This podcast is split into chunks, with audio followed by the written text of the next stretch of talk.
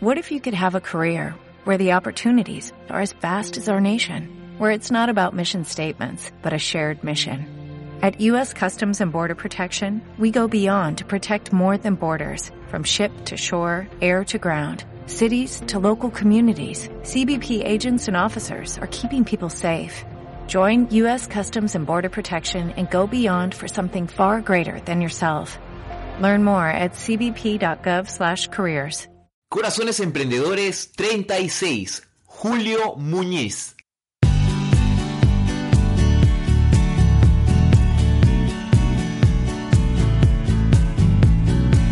Bienvenidos a Corazones Emprendedores, tu ventana hacia el mundo del emprendimiento digital en habla hispana. Si piensas en emprender o ya lo estás haciendo, de lunes a viernes recárgate de energía con las historias humanas de emprendedores que en algún momento estuvieron donde estás tú. Inspírate con las vivencias y aprendizajes personales de corazones exitosos que con esfuerzo y coraje lograron alcanzar un sueño como el tuyo. Muy buenos días, muy buenas tardes, muy buenas noches. No importa la hora, es hora de Corazones Emprendedores, historias humanas para inspirarte a emprender en habla hispana. Y el día de hoy estamos comunicando desde Lima, Perú, hasta Miami, Estados Unidos. Tenemos un emprendedor latino que está haciendo carrera y vida allá. Y pues hoy ha venido a contarnos su historia. Y pues antes de comenzar, ya sabes que yo soy Joe Bernard y es un placer estar acompañándote el día de hoy en una historia emprendedora, pues también para llenarte a impulsar tus propios proyectos y ya sabes que mencionarte que todas las notas del programa, los enlaces que compartamos, pues los encontrarás en corazonesemprendedores.com barra 36. Hoy tengo el placer de tener como invitado a Julio Muñiz. Julio es especialista en estrategia de marketing para medios masivos de comunicación. Ha liderado proyectos en importantes medios como VH1 y MTV y de manera independiente como fundador en The Unofficial Media Group. Además, es el creador del podcast Inconfundiblemente Latino, donde entrevista a los profesionales latinos más sobresalientes del mercado en Estados Unidos y el mundo. Hola Julio, bienvenido al programa. Hola Joe, muchísimas gracias por abrir un espacio para platicar contigo. Así es, un placer. Hombre, por favor, preséntate en términos pues que la audiencia pueda acercarse un poco más a ti. Cuéntanos un poquito más acerca de tu background.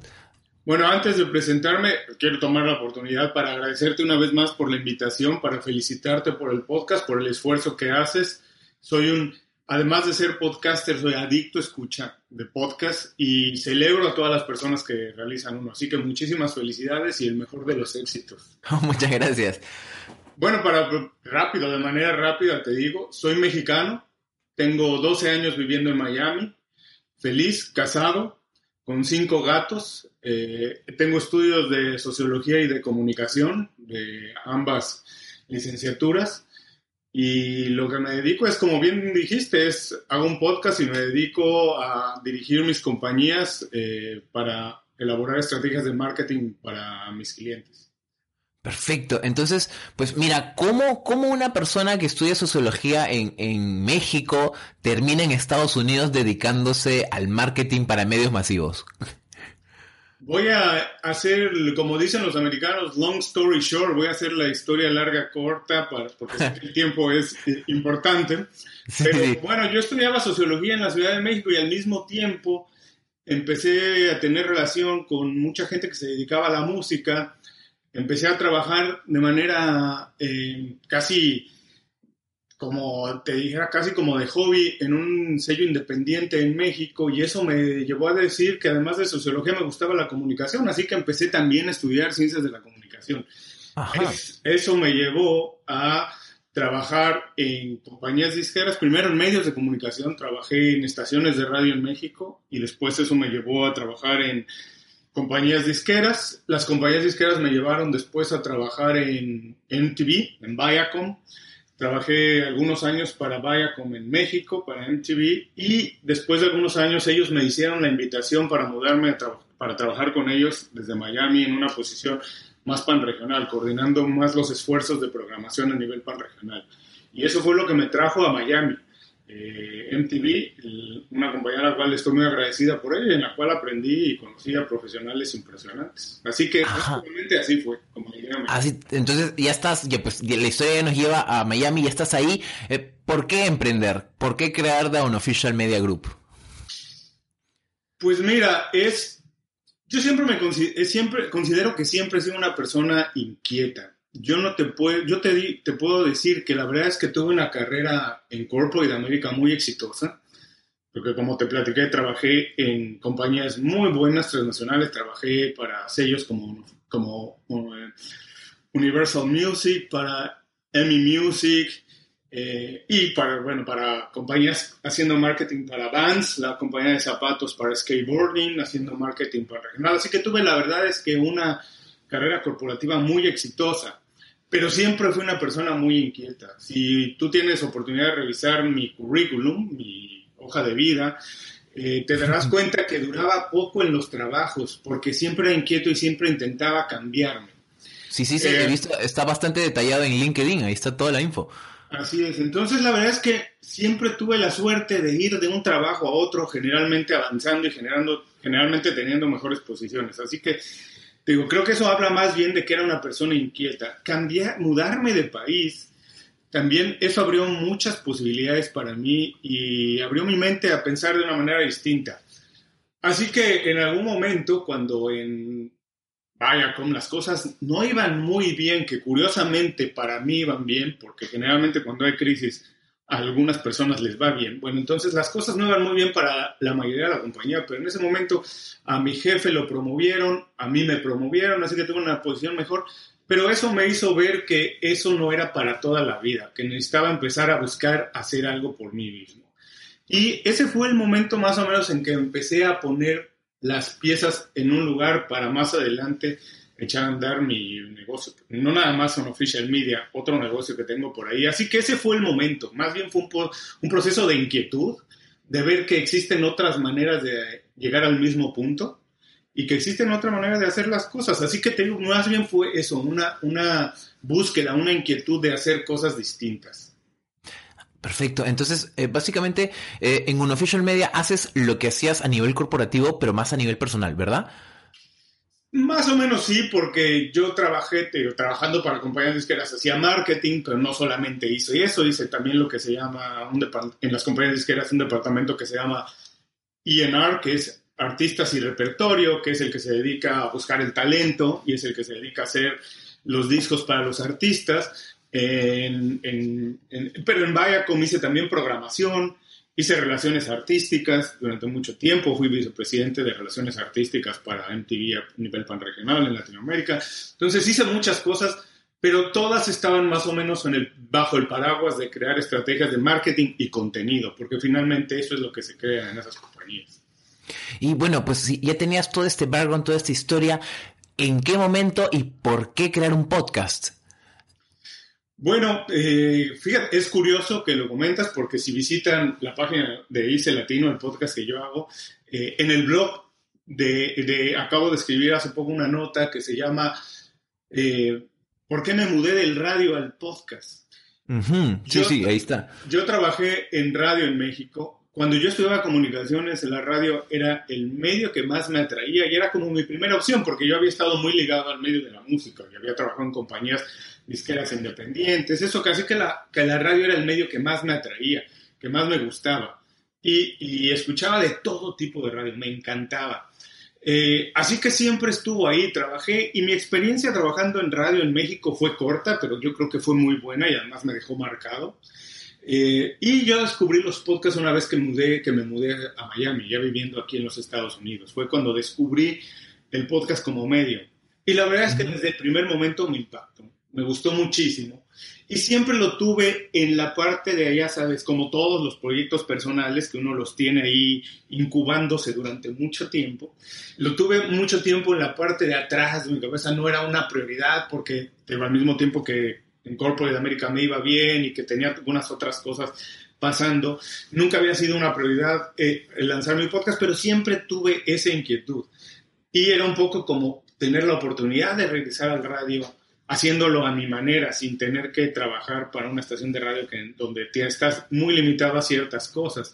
Así que siempre fue así y bueno, más adelante sí, era un, realmente un escucha adicto de todo tipo de podcasts, eh, hasta que entendí que era un, un buen medio para darle una buena salida a esa inquietud mía que tenía de platicar mi historia, de contar mis puntos de vista en muchos temas y al mismo tiempo construir una imagen y crear una plataforma para un official media, mi compañía.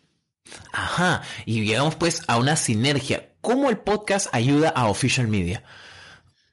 Bueno, por un lado, hay muchas razones. Podríamos pasarnos horas hablando aquí de eso, yo, y yo estoy seguro que a ti también, porque, bueno, por, algo haces un podcast, pero sí. dos de las dos, voy a platicar nada más dos. Por un lado, el networking que me ayuda a hacer, porque aprendo a, porque tengo la oportunidad de conocer a profesionales en muchas distintas áreas, gente muy profesional, con la que a lo mejor todavía no trabajo, pero que tengo la intención de trabajar más adelante. Así que el podcast es una buena estrategia para llegar a ellos, para establecer una relación y para ver si es que más adelante hay la posibilidad de eh, colaborar en algún proyecto. Al mismo tiempo que me hace poner la imagen de Unofficial Media y de Julio Muñiz como profesional, también darle una plataforma distinta y elevarla al siguiente nivel. Tú sabes que siempre que tienes un podcast, por el simple hecho de tener un podcast, para la mayoría de la gente te conviertes inmediatamente en un experto en algo pero sí, súper gracioso, es verdad. así es. Mira, es, como cualquier medio de comunicación, como cualquier medio de comunicación. Cual, no, no, le gusta, no es que todo el mundo le gusta a toda la audiencia, pero siempre hay una audiencia para cada comunicador, para cada programa, para cada contenido. Y no importa siempre alguien que sale en radio, en televisión, es percibido por ese simple hecho como un experto. Así que el podcasting te da esa posibilidad para, muchos profesionales en cualquier área, porque yo digo, por ejemplo, un médico, un quiropráctico, un contador público, alguien así con el simple hecho de lanzar un podcast, que es algo hoy en día pues relativamente sencillo de hacer, tiene su trabajo, pero es algo sencillo de hacer, que con la ayuda de un profesional se puede lanzar, eh, te coloca en una posición distinta frente a tu competencia. Así que, bueno, esa también es, es la segunda razón con la que, quería platicar contigo. Me, da esa plataforma de establecerme como un profesional, como un experto, tener llegada con profesionales o posibles clientes con los que quiero trabajar. Digo, y al mismo tiempo me da la oportunidad de expresar una voz y un punto de vista sobre los temas de mi interés. Claro que sí, totalmente. O sea, es, muy cierto el factor de percepción que, que mencionas. Eh, ¿Cómo fue estos tus primeros pasos en el mundo del emprendimiento, de estar a la cabeza de algo? Y en este caso, pues, como me mencionas, el podcast refleja una imagen de marca, te posiciona, te da más, más fuerza, pero hablemos de los comienzos. Pues, cuéntanos un miedo o algo muy interno a lo que te enfrentaste y cómo lo superaste. Pues mira, la verdad es que los primeros, la, la primera etapa creo que para todo el mundo siempre es difícil sobre todo si vienes, yo voy a contar mi historia, porque viniendo del mundo corporate, em, de repente en el mundo corporate tienes muchísimas herramientas de las cuales puedes echar mano, incluido un equipo. Eh, y cuando trabajas como un emprendedor, generalmente inicias casi de manera como solo, lo que se conoce como el solopreneur, realmente haciendo un poco de todo. Así que una de las primeras limitantes es esa, como eh, estás el tiempo se, hace mucho más escaso, es el recurso más importante, así que nunca hay tiempo suficiente para hacer todo lo que quieres hacer. Eh, y al mismo tiempo no eres experto en todo y tienes un poco que aprender de todo, ¿cierto? Tienes que aprender a hacer un poco de todo platicando con otro amigo con el que trabajé muchos años, alguna vez yo siempre cuento esta anécdota, me voy a permitir contarla aquí contigo, es siempre me platicábamos de que me decía, mira, cuando llegas al nivel de vicepresidente en una de estas compañías grandotas, no, ni siquiera tienes necesidad tú de enviar un fax, así que ya no sabes ni usar la máquina para enviar el fax. bueno, ahora ya no existe el fax, o sí existe, pero no se usa casi. Pero un poco cuando dejas de, de tener todo el equipo que está sirviéndote, ayudándote, colaborando contigo, arropándote, y tienes que hacer tus cosas, como que es un proceso de volver a aprender muchas de las cosas. A lo mejor ya lo sabías hacer, a lo mejor dejaste de hacerlo, pero hay que hacerlo. De cualquier manera, yo voy a, también a comentar que yo siempre siento una percepción un poco como que emprender es bueno, emprendedor es bueno, empleado corporate es malo. La verdad es que yo no creo eso. Yo tuve una experiencia muy buena en Corporate America. Conocí excelentes profesionales, que ahora son muy buenos amigos, muchos de ellos.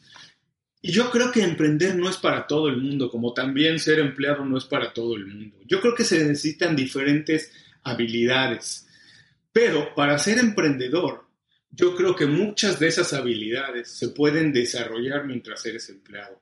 Así que yo tuve esa fortuna. Cuando tuve que empezar mi negocio propio, yo tenía casi 15, 18 años de experiencia de haber trabajado para compañías grandes, donde además de que tienes muchos beneficios, eso, tienes la bondad de tener acceso a mucha información y a muchos recursos. Así que si lo aprendes y lo, después es conocimiento que te llevas contigo el día que te vayas de esas compañías y lo puedes utilizar a tu favor. Desde cosas desde cómo armar un equipo, eh, cómo establecer una compañía, cómo comunicarte adecuadamente con la gente, cómo comunicar tus ideas correctamente para que la gente lo entienda y pueda saber lo que quieres hacer y quieres llegar a un objetivo. Así que la verdad es que te puedo decir que fui muy afortunado cuando tuve que emprender, eh, que realmente tenía muchas herramientas que me había traído yo de las compañías en las que había trabajado. Así que realmente el miedo más grande que yo puedo haber sentido yo era realmente esa, y ni puedo decirte miedo, más bien era como esa, sentirte en una zona de confort donde estás bien y no quieres abandonarlo, realmente. Pues mira, que me has dicho, es esto, la zona de confort es verdad que pues a veces nos pasa y, no queremos sentirlo porque estamos a gusto, pero has dicho algo clave, dos cosas que rescato de lo que de, todo esto es que, pues como dices, emprender eh, no es para todos y bueno, que tampoco hay que generalizar empleo malo, eh, no, emprendedor bueno, y a la vez que hay bastantes cepas, no sé cómo decir, colores, tipos de emprendedores, pues que, que se amoldan a diferentes estrategias. Por ejemplo, una que veo mucho es que tú manejas muy bien el tema del networking y usas la plataforma online para hacer conexiones offline y trabajar pues con personas, acercarte de una manera más directa. Entonces, me gustaría preguntarte cómo evoluciona ¿Cómo evoluciona en presente tu propuesta de valor en Internet? ¿A qué audiencia inicialmente te diriges? Eh, ¿Y cómo se relaciona el podcast? Eh, porque el, o sea, el podcast tiene una audiencia particular y pues un official media tiene otra audiencia. Entonces, ¿Cómo es esta mezcla? Sí, eh, mira, la verdad es que, como te decía al principio, soy una persona inquieta. Hay muchos temas que me interesan. Eh, así que Unofficial me da un poco la posibilidad de platicar muchos de ellos, eh, pero habrá que encontrarle salida a otros.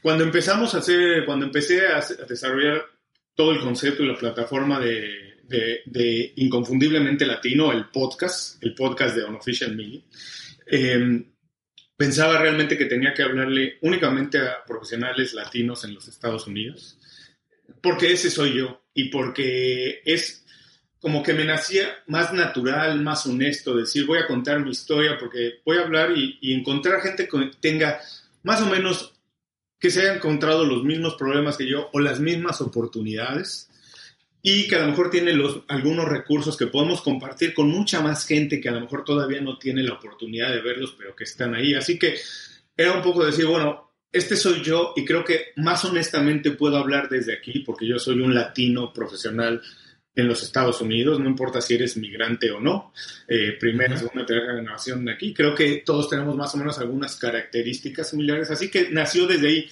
Sin embargo, nos hemos dado cuenta que la audiencia no es exclusiva a los Estados Unidos porque si escuchan nuestro programa, si escuchan el programa, se darán cuenta que la información, los recursos y todas las historias que compartimos ahí, que son muy inspiradoras, es información valiosa para cualquier profesional, inclusive ya no solamente latino, pero para cualquier profesional en cualquier parte del mundo, profesionales que están muy ocupados y que están preocupados por desarrollar su vida personal y profesional, tal vez llevarla al siguiente nivel. Así que nos dimos cuenta que en realidad la audiencia hoy en día puede estar en cualquier parte del mundo. Perfecto, y entiendo pues que eso es parte de una estrategia de expansión que estás haciendo y estás en un proceso de constante pues crecimiento, manejando tus negocios y ahora el podcast como una estrategia genial de networking. Pues hablemos ahora de aprendizajes emprendedores, que a mí como me gusta llamarlo, metidas de pata épicas y qué lección valiosa trajiste. Bueno, la verdad es que son, y, podemos pasarnos horas aquí platicando de ellas también, porque creo que cualquier persona que, emprende o que ha tenido algún emprendimiento o ha hecho andar un negocio ha tenido muchísimas, ¿no? Si nunca te has, si nunca te has equivocado es porque la verdad es que nunca has intentado algo distinto. Eh, eh, así es como yo lo veo. Así es que he tenido muchísimas, pero em, te, te, platicaba al principio que además de esto tengo otro negocio. Te voy a contar esta de manera muy rápida. Además tengo un negocio que es donde vendemos snacks botanas que, que, hacemos en México y que importamos a los Estados Unidos y vendemos. Y eh, este eh, eh, te voy a contar esta porque es creo que la más significativa y es donde más aprendizaje hemos he, tenido. Es, em, tenemos este, este este producto, empezamos a desarrollarlo, empezamos a hacer eh, un poco, empezar a sembrar lo que es la marca y empezamos a ir a ferias, lo que se llama trade shows, ¿no? E ir a, enseñar el producto para que los compradores de las tiendas se interesen en él. Y eh, la verdad es que todo el mundo nos empieza a decir que les encanta, que les gusta mucho y eso. Y nosotros un poco, eh, porque ahí tengo un par de socios, un poco inspirados en eso decidimos decir, bueno, es que a todo el mundo le gusta, vamos, hagamos un montón de producto, traigamos los Estados Unidos que vamos a empezar a vender como locos. Y la verdad es que, como todo el mundo que me imagino que ha, hecho alguna vez, se dará cuenta que no es así, que nos tomó, no nos tomó mucho tiempo darnos cuenta que todo lo que te dice la gente, que la gente a veces miente y que no todo lo que te dicen siempre es verdad Así que nos quedamos con muchísimo producto que llegó a la fecha de expiración y nunca pudimos vender. Tuvimos que, un poco antes de que llegara la fecha de expiración, donarlo y, oh. perder, y perder mucho dinero. Y perder mucho dinero. Así que la, la experiencia que tuvimos de eso es, bueno, nunca hay que creer todo lo que te dice la gente porque la verdad es que no importa cuánto research hagas, siempre puedes hacer algo más para conocer a la audiencia. Es verdad, es verdad. Y pues a veces cuando pensamos que tenemos una certeza, pues en verdad no. De hecho, mira, hablándolo muy, muy ligado al panorama eh, en negocios digitales, porque en este caso es un producto físico, pues este, mucha gente ahora lo que está haciendo, y querida audiencia, si también estás en el mismo proceso de si no sabes sacar un producto digital en el que al menos no arriesgas capital, pero sí arriesgas mucho, mucho tiempo personal, es pretestear a la audiencia, no solo preguntando la clásica pregunta que en verdad, como dices, ¿estás dispuesta a pagar dinero por un producto X? Si te dicen sí, pues bueno, pues, yo también puedo estar dispuesto sí a muchas cosas, pero si creas un, un test, pues en el que creas un, lo vendes en preventa o, haces un escaneo en el que la gente efectivamente te pague o algo, con dinero de verdad, pues entonces eso ya pues te da una certeza mucho mayor y de verdad que simplemente un, un boca, como en este caso, pues que la gente dijo sí, pues te diste cuenta que al final mienten o en verdad no hay suficientes o X cosas, pero como dices, pues se aprende mucho de siempre hay una mejor manera de conocer a, la audiencia, a sacarles más datos. Y esto me lleva a, me gustaría preguntarte ¿Cómo evoluciona tu propuesta de monetización? Es básicamente cuáles son los incomes de los que te nutres para seguir adelante. Bueno, con Inconfundiblemente Latino, con el podcast, ahora lo que nos ayuda Inconfundiblemente Latino, lo que me ayuda muchísimo es acercarme a nuevos clientes y a los clientes que ya tengo ofrecerles algún otro producto distinto. Lo que hablábamos un poco antes, que te da una plataforma distinta de colocarte en una posición distinta, de ofrecer distintos servicios y productos a, tus, a los clientes que ya tienes o acercarte a nuevos clientes. Todavía no llegamos al grado en que estamos monetizando y eh, el podcast como... Directamente, claro. Así es, como una plataforma. Es, es una de las vías que queremos eh, explorar un poco más adelante. todavía no está lo suficiente maduro como para eso, pero ahora lo que nos ayuda es acercarnos y conseguir nuevos clientes a partir de ahí. Bueno, y está genial porque pues si tú que estás escuchando este programa, pues ya tienes un oficio, profesión o algo directamente y, ves que quisieras pues un, empuje estratégico, pues quizá un podcast para ti sea eh, algo una muy buena opción. O sea, a Julio le funciona, pues a ti por qué no. Entonces, y este es también un, mensaje subliminal para impulsar el podcasting, para que se haga más conocido en Latinoamérica, porque, porque a mí me encanta y a ti también. Así que, pues, pues qué genial todo esto que me cuentas. Y pues me gustaría ahora transicionar a cuéntanos algo que te emocione sobre tu estilo de vida actualmente. Yo sé que te fue muy bien en el corporate, pero pues ahora estás por tu cuenta y pues hay una gran diferencia. ¿Cuál es esa? Sí, claro que sí, por supuesto. Y, sabes cuál es la enorme diferencia y que eh, ahora valoro muchísimo? Es que ahora tengo mucha más flexibilidad de, de utilizar mi tiempo de la manera en que se adapta al estilo de vida que quiero yo.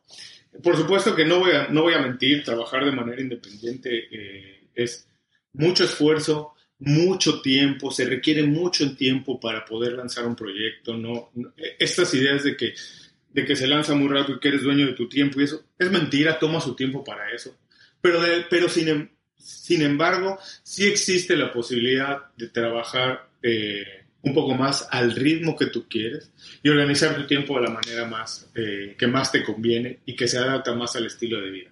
En los últimos años a mí me ha interesado mucho más, por ejemplo, es todo este movimiento, sin ser de manera em, obsesiva, este movimiento que existe de ser un poco más natural, de, alimentarte mejor, de estar preocupado un poco por ti. Y yo lo he visto em, que se refleja mucho además de manera profesional el bienestar, tu bienestar como persona, eh, en tu familia, se refleja mucho en, tu, en tu bienestar profesional.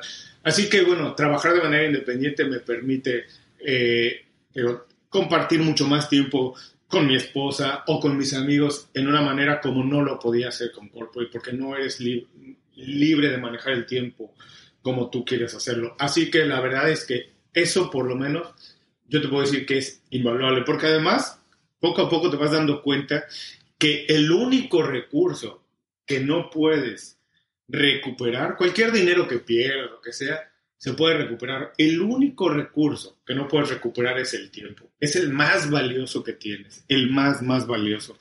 Así que tener la posibilidad de manejarlo más o menos a tu antojo o con mucha más libertad es invaluable. Es invaluable. Y esto, esto, esto nos lleva naturalmente a pues y a ir cerrando el programa con el círculo del valor. Son cinco preguntas para contestar desde el corazón. Y la primera que abre estas es pues, después de lo que has vivido, aún con este error de haber perdido la, cosecha, el producto y todo esto, ¿por qué definitivamente valió la pena emprender?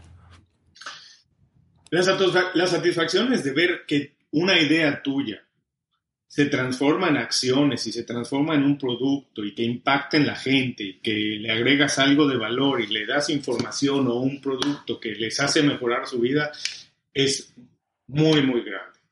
Eh, así que ver crecer una, una idea tuya es como decir que no te compras una casa, lo que te compras es un terreno y tú tienes la oportunidad de construir la casa como a ti se te antoje.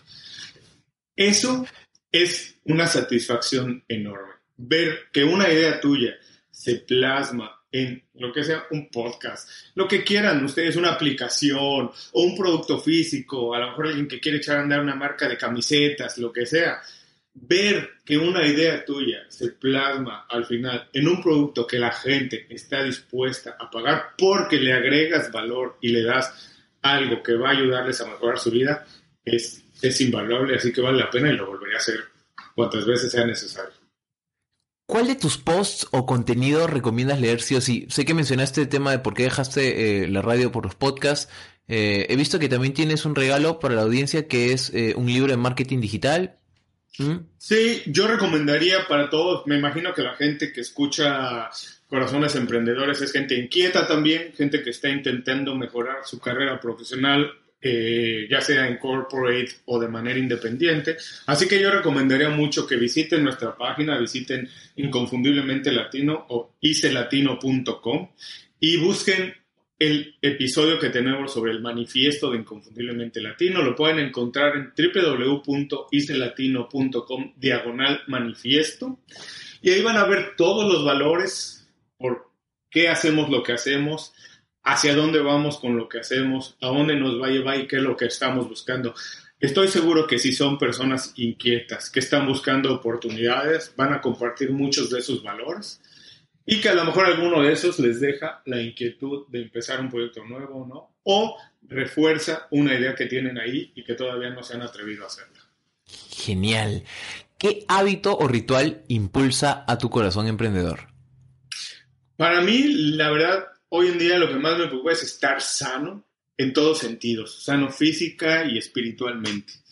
Eso, como te decía hace unos minutos, para mí es lo más importante porque yo estoy convencido que el pensamiento positivo atrae siempre resultados positivos. Nunca podemos ver un objetivo, no vemos los objetivos si no estamos preparados para verlos. Y vemos realmente lo que queremos. No sé si te ha pasado a ti seguramente, pero a lo mejor les ha pasado también a la audiencia, a toda tu audiencia. Cuando te compras un auto, empiezas a ver autos como ese muchos. O el, mismo, el mismo color, el, mismo modelo. O, a ver, o, tienes alguien en tu familia está embarazada, tu hermana, tu esposa, lo que sea, y empiezas a ver mujeres embarazadas en la calle por todas partes. Porque vemos para lo que nos preparamos a ver. Lo demás no lo podemos ver.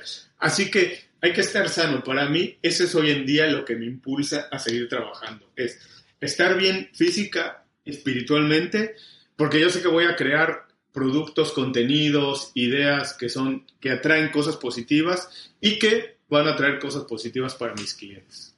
¿Qué consejo práctico le dirías a quienes aún están empezando? Empieza ya. Ya. Empieza ya lo que sea, no importa, empieza ya. De hecho, eso es lo, único que me diría a mí mismo. Me tardé mucho en empezar todos los proyectos, en trabajar, lo que sea. Hay que empezar desde ya. Hay que empezar a, a explorar, a experimentar. Nadie nace con pasiones preconcebidas. Hay que experimentar para descubrirlas. Encontrar la vocación toma mucho tiempo.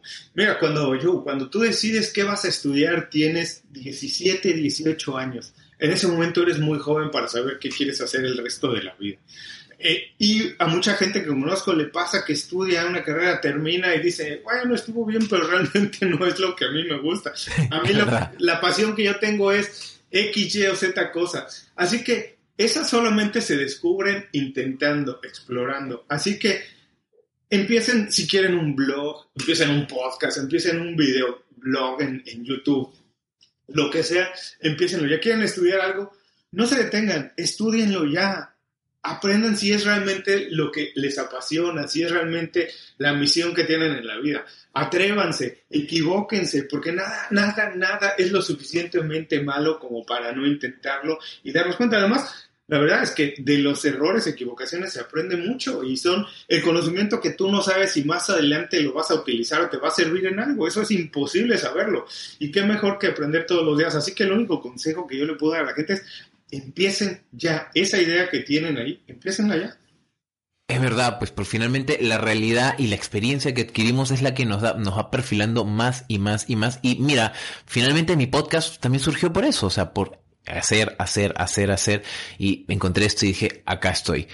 Y así es la única manera. O sea, si me hubiera teorizado o no me hubiera atrevido, pues ¿dónde estaríamos? En verdad, ¿dónde estaríamos? Y, no lo digo para bien, sino totalmente para mal, porque quedarte a veces enfrascado en, en, la inacción, pues no suele acabar bien. Sobre todo si, deja, si dejas que otras personas pues hagan contigo lo que tú podrías estar dirigiendo con tu vida. Y para finalizar, ¿Qué aprendizaje de vida llevas en el corazón? Habíamos platicado un poco ya de esto y yo siempre pienso esto, es, yo siempre pienso que el pensamiento positivo atrae cosas positivas. Eh, la verdad es que vivimos eh, con tantísima información que eh, está, a la que estamos expuestos que yo siempre digo que, por ejemplo, en la televisión, en los medios, las buenas noticias no son noticias, como si no pasaran, ¿no? Y estoy convencido de que hay gente, hay más gente buena que mala, pero la mala siempre es más noticia. Así que la verdad es que yo lo que siempre pienso es que hay que ser positivos, hay que pensar de manera positiva, buena, con un poco de solidaridad hacia la gente, intentar regresarles algo, darles algo, y estoy seguro que eso a la larga siempre se nos regresa, siempre se nos regresa. ¿Dónde te encontramos, Julio? Y pues, ¿dónde estás más activo? Bueno, la verdad es que yo intento ser bastante activo en redes sociales, estoy en todas, casi en todas, así que lo más fácil para que me encuentren es que vayan a www.juliomuñiz.com y ahí encontrarán enlaces a mi Twitter, a mi Instagram, a mi Facebook, a mi blog en Medium, al podcast de Inconfundiblemente Latino, así que lo más fácil es que vayan ahí a juliomuñiz.com. Y bueno, también invitarlos, si están escuchando esto desde algún reproductor, eh, pues googlear, ¿no? no, bueno, no googlear, ¿cómo se dice? buscar en un reproductor, no hay, no, hay, no hay, una palabra exacta para eso, pues, ¿no? Hacer una búsqueda. latinos, hacer una búsqueda. Podcastear a Inconfundiblemente Latino. y pues ha sido un placer tenerte en el programa. Al contrario, la verdad es que muchísimas gracias. Una vez más, muchas felicidades. El mejor de los éxitos. Y pues, de verdad, muchas gracias por la oportunidad de platicar con tu audiencia. Y para ti, querido oyente, si estás escuchando esto hasta aquí, es porque hay un corazón emprendedor que late dentro tuyo. Está en tus manos sacarlo a relucir. Hoy ha sido contigo Julio Muñiz y yo, como siempre, yo de Bernardo acompañándote en este pues tormentoso, pero finalmente gratificante camino que es el emprendimiento. Y pues los saludos, los avisos parroquiales de siempre, pues si quieres ayudarme el programa, un review en iTunes, un comentario en Evox, pasarle la voz a quien pues creas que le puede interesar este tipo de, de historias y pues toda acción social que puedas hacer para impulsar un poquito más el crecimiento de corazones emprendedores estaría muy muy agradecida. Entonces, pues sí, ya está todo listo y solo quiero desearte la mejor de las suertes, mucho empuje, mucho éxito y sigue adelante con tus propios proyectos. Nos estamos escuchando hasta el próximo programa. Un abrazo y chao chao.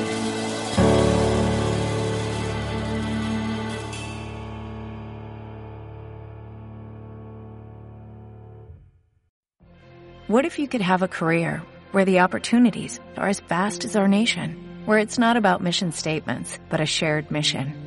At U.S. Customs and Border Protection, we go beyond to protect more than borders, from ship to shore, air to ground, cities to local communities. CBP agents and officers are keeping people safe.